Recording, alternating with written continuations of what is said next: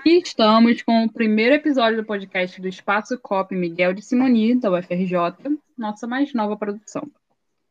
O tema da Semana Nacional de Ciência e Tecnologia desse ano, né, de 2021, é a transversalidade da ciência, tecnologia e inovações para o planeta. Então, nós viemos aqui debater sobre isso, inovações para o planeta. Para isso, contamos com a presença de nossos incríveis mediadores, modéstia à parte, Luísa e Eric. Passo a palavra para vocês. Olá, tudo bem? Aqui é a Luísa. Eu sou uma das mediadoras do Espaço COP e também faço licenciatura em Ciências Biológicas na UFRJ. Aqui é o Eric falando, tá? A Nana só esqueceu de falar que somos muito modestos também, né? Claro. E... só para falar, além de monitor, eu faço licenciatura em física na UFRJ. É isso aí. Bom, e aqui quem vos fala, Tainá ou Naná, como preferirem. Eu faço licenciatura em letras e também sou mediadora do Espaço COP.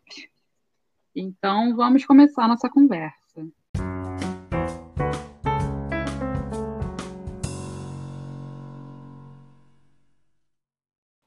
Então, saiu no início desse mês, no dia 9 de agosto, o relatório do IPCC, que é o painel intergovernamental sobre mudanças climáticas, é, que dizia que o aquecimento do planeta de 1,5 grau e meio a 2 graus Celsius vai ser ultrapassado ainda agora, assim, amanhã, em 2030.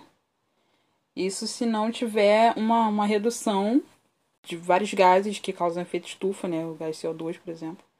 É, e o problema que foi evidenciado nesse relatório e quanto mais a gente avança para além de um grau e meio, a gente se aproxima de pontos é, permanentes, assim, sem, sem volta, sem retorno. Com vários riscos né, de, de causar vários danos ao nosso planeta. E aí a Greta, aquela menina ativista ambiental, ela comenta uma coisa muito importante, que é de que é, a, a distância entre o que nós precisamos fazer e que realmente está sendo feito aumenta a cada minuto e que nós ainda estamos acelerando na direção errada, apesar né, de todos os avisos que não são recentes, já acontece há muito tempo. Então ela diz: é, o que faremos imediatamente com essa informação que temos agora? Acho que pode ser assim para muitas pessoas, mas quando pensamos em tudo que está errado e tudo que queremos modificar e sobre os novos caminhos que precisamos seguir hoje em dia, agora, é, deve vir na resposta, aquela resposta assim na ponta da língua, sabe? É, sustentabilidade. Precisamos nos tornar mais sustentáveis. E com certeza, não está errado, sim. Até porque é uma palavra que tem tantos significados. Então, só que a gente não para para pensar em tudo que ela significa.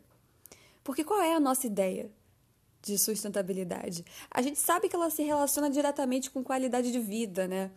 Ou, ou melhor, tem até um livro que é o Escolas Sustentáveis, e ele diz o seguinte: que ela se relaciona com a possibilidade de uma existência digna a todas as populações do planeta. Essa existência digna eu acho essencial, assim, até para o que a gente vai falar mais tarde. Porque como é que a gente garante essa existência digna? Se a gente pensar em uma sociedade sustentável e a questão ambiental no senso comum, a gente não pensa em tudo que se engloba, só que as práticas sustentáveis, elas também estão diretamente ligadas a coisas como respeito à diversidade cultural e religiosa, acesso universal à saúde, à alimentação, à educação, né? E ainda nesse livro, eles citam Gadotti, que é um educador brasileiro, com uma fala que basicamente diz o seguinte, que a sustentabilidade que a gente defende, ela se refere ao próprio sentido do que somos, de onde viemos e para onde vamos como seres humanos. E esse para onde vamos que é a chave, né? O Eric até disse mais cedo que, dependendo de algumas pessoas, esse para onde vamos é para Marte. E é, é, realmente. Por isso que a gente tem que pensar no agora, né? Aqui, no que temos em mãos. Valorizar o que a gente tem. E tem uma outra frase que eu também gosto muito do Paulo Freire, que diz o seguinte: Se na verdade não estou no mundo para simplesmente a ele me adaptar, mas para transformá-lo? Se não é possível mudá-lo sem um certo sonho ou projeto de mundo, devo usar toda a possibilidade que tenha para não apenas falar de minha utopia, mas participar de práticas coerentes com ela. E é isso, sabe? Quando a gente pensa sobre modificar os rumos do planeta, quando a gente pensa é, nesses fatores que que abordam o que é ser mais sustentável, a gente tem que pensar em todos esses significados e valorizar eles e lutar por eles em todas as nossas ações. E é isso que a gente precisa fazer agora: participar de práticas coerentes com essa noção que a gente acredita que é ser sustentável, né? De, de onde viemos, para onde vamos e o que somos. Sim, Luísa. Nossa, Luísa fechou esse bloco da forma mais perfeita possível. Porque é isso, né? Nós precisamos agir, precisamos fazer alguma coisa. E aí, pensando nessas utopias, né, de que Paulo Freire fala, é, a gente vai voltar no próximo bloco para falar sobre um projeto que é o Village Marie.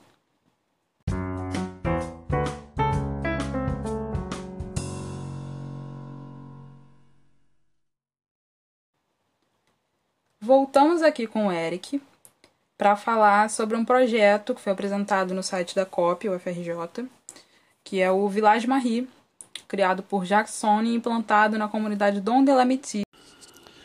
É isso mesmo, Naná. Agora a gente vai falar um pouquinho sobre esse projeto social chamado Vila de Marie. Ele foi desenvolvido pelo ex-aluno da Escola Politécnica da UFRJ, que é a Escola de Engenharia. Ele se chama Jackson, ele é um haitiano Tá? E o objetivo do projeto era a construção de casas resistentes e sustentáveis que atingiriam 15 famílias desse vilarejo beleza?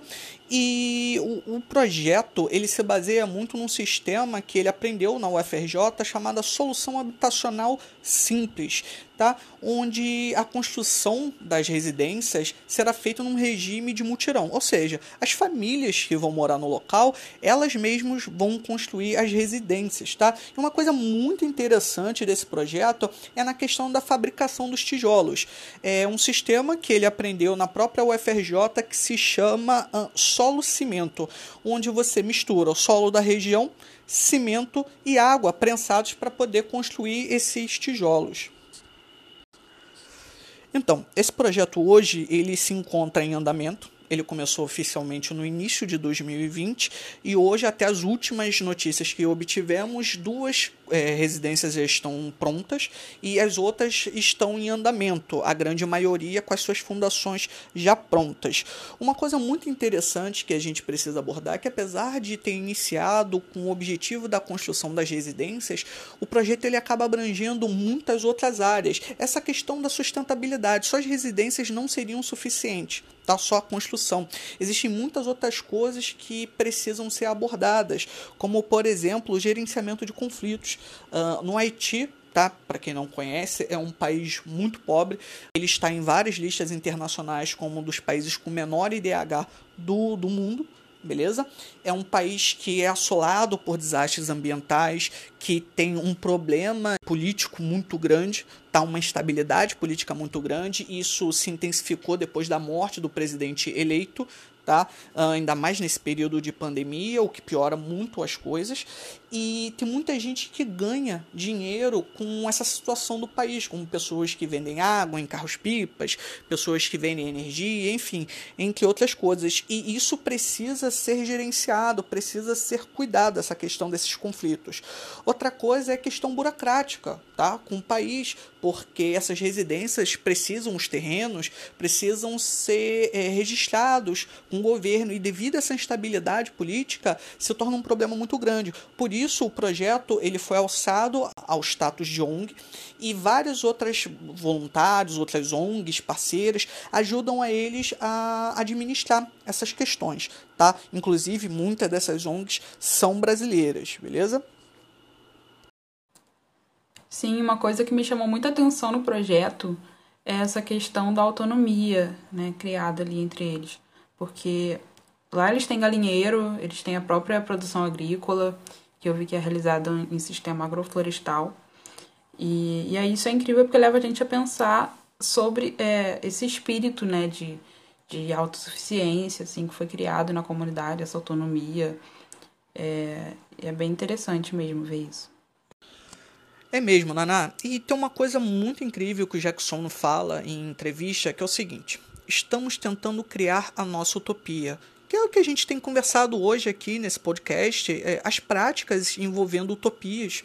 Isso é muito interessante. Nós três até estávamos falando sobre isso esses dias, porque essa é uma frase muito marcante do Jacques. Ah, estamos tentando criar nossa utopia. E ela martelou muito na gente, a ponto até de ganhar o título desse episódio. Porque isso que é o mais interessante quando pensamos sobre utopias. A própria definição dessa palavra, ela leva a crer que é um ideal irrealizável, fantasioso, assim. E tem uma entrevista muito famosa com o Eduardo Galeano, em que ele conta que perguntaram isso para o Fernando Birri uma vez. Do tipo, para que serve a utopia então? Se é alguma coisa que a gente nunca vai conseguir concretizar. E aí o Fernando respondeu assim que a utopia ela está lá no horizonte. Me aproximo dois passos, ela se afasta dois passos. Caminho dez passos e o horizonte corre dez passos. Por mais que eu caminhe, jamais alcançarei. Então, para que serve a utopia? Ela serve para isso, para que eu não deixe de caminhar. E essa é a força desses projetos de sonhos, né? dessas práticas de utopia, como o Eric disse agora, no meio desse caos que a gente vive. É a esperança, né? é, é caminharmos juntos para construir algo melhor. É, eu amo essa entrevista, eu conheço. É, tem até um vídeo né, do Galeano contando o fato, né, a conversa. É, e realmente acho que é isso que a gente quis trazer né, com essa essa foi a nossa intenção ao trazer esse assunto pro, pro episódio, que é justamente falar sobre isso, né? Sobre essas, essas práticas que é, saem do meio da, da ciência e tecnologia e vai pro, pro real, pro social. É uma coisa que é muito importante pra gente e que eu acho que tem que ser importante para todo mundo, né? É isso, gente. Muito obrigada. Vamos encerrar por aqui. Aqui quem fala é Tainá, junto com o Eric e Luísa, repetindo, muito obrigada a vocês dois. Vocês querem falar alguma coisa? Muito obrigada a você. muito obrigada por essa oportunidade de a gente discutir isso, porque é uma coisa muito importante mesmo. E é isso. É isso aí, o prazer também foi meu poder participar com essas duas maravilhas aqui do Espaço Cop. É isso, gente. Obrigada por todo mundo que está ouvindo a gente, né? Obrigada pela sua presença, querido ouvinte desse podcast. Não deixe de curtir, seguir, isso aí. Seguir, compartilhar. Exatamente. E aí a gente espera vocês nos próximos episódios também, né? Valeu, muito obrigada. Valeu.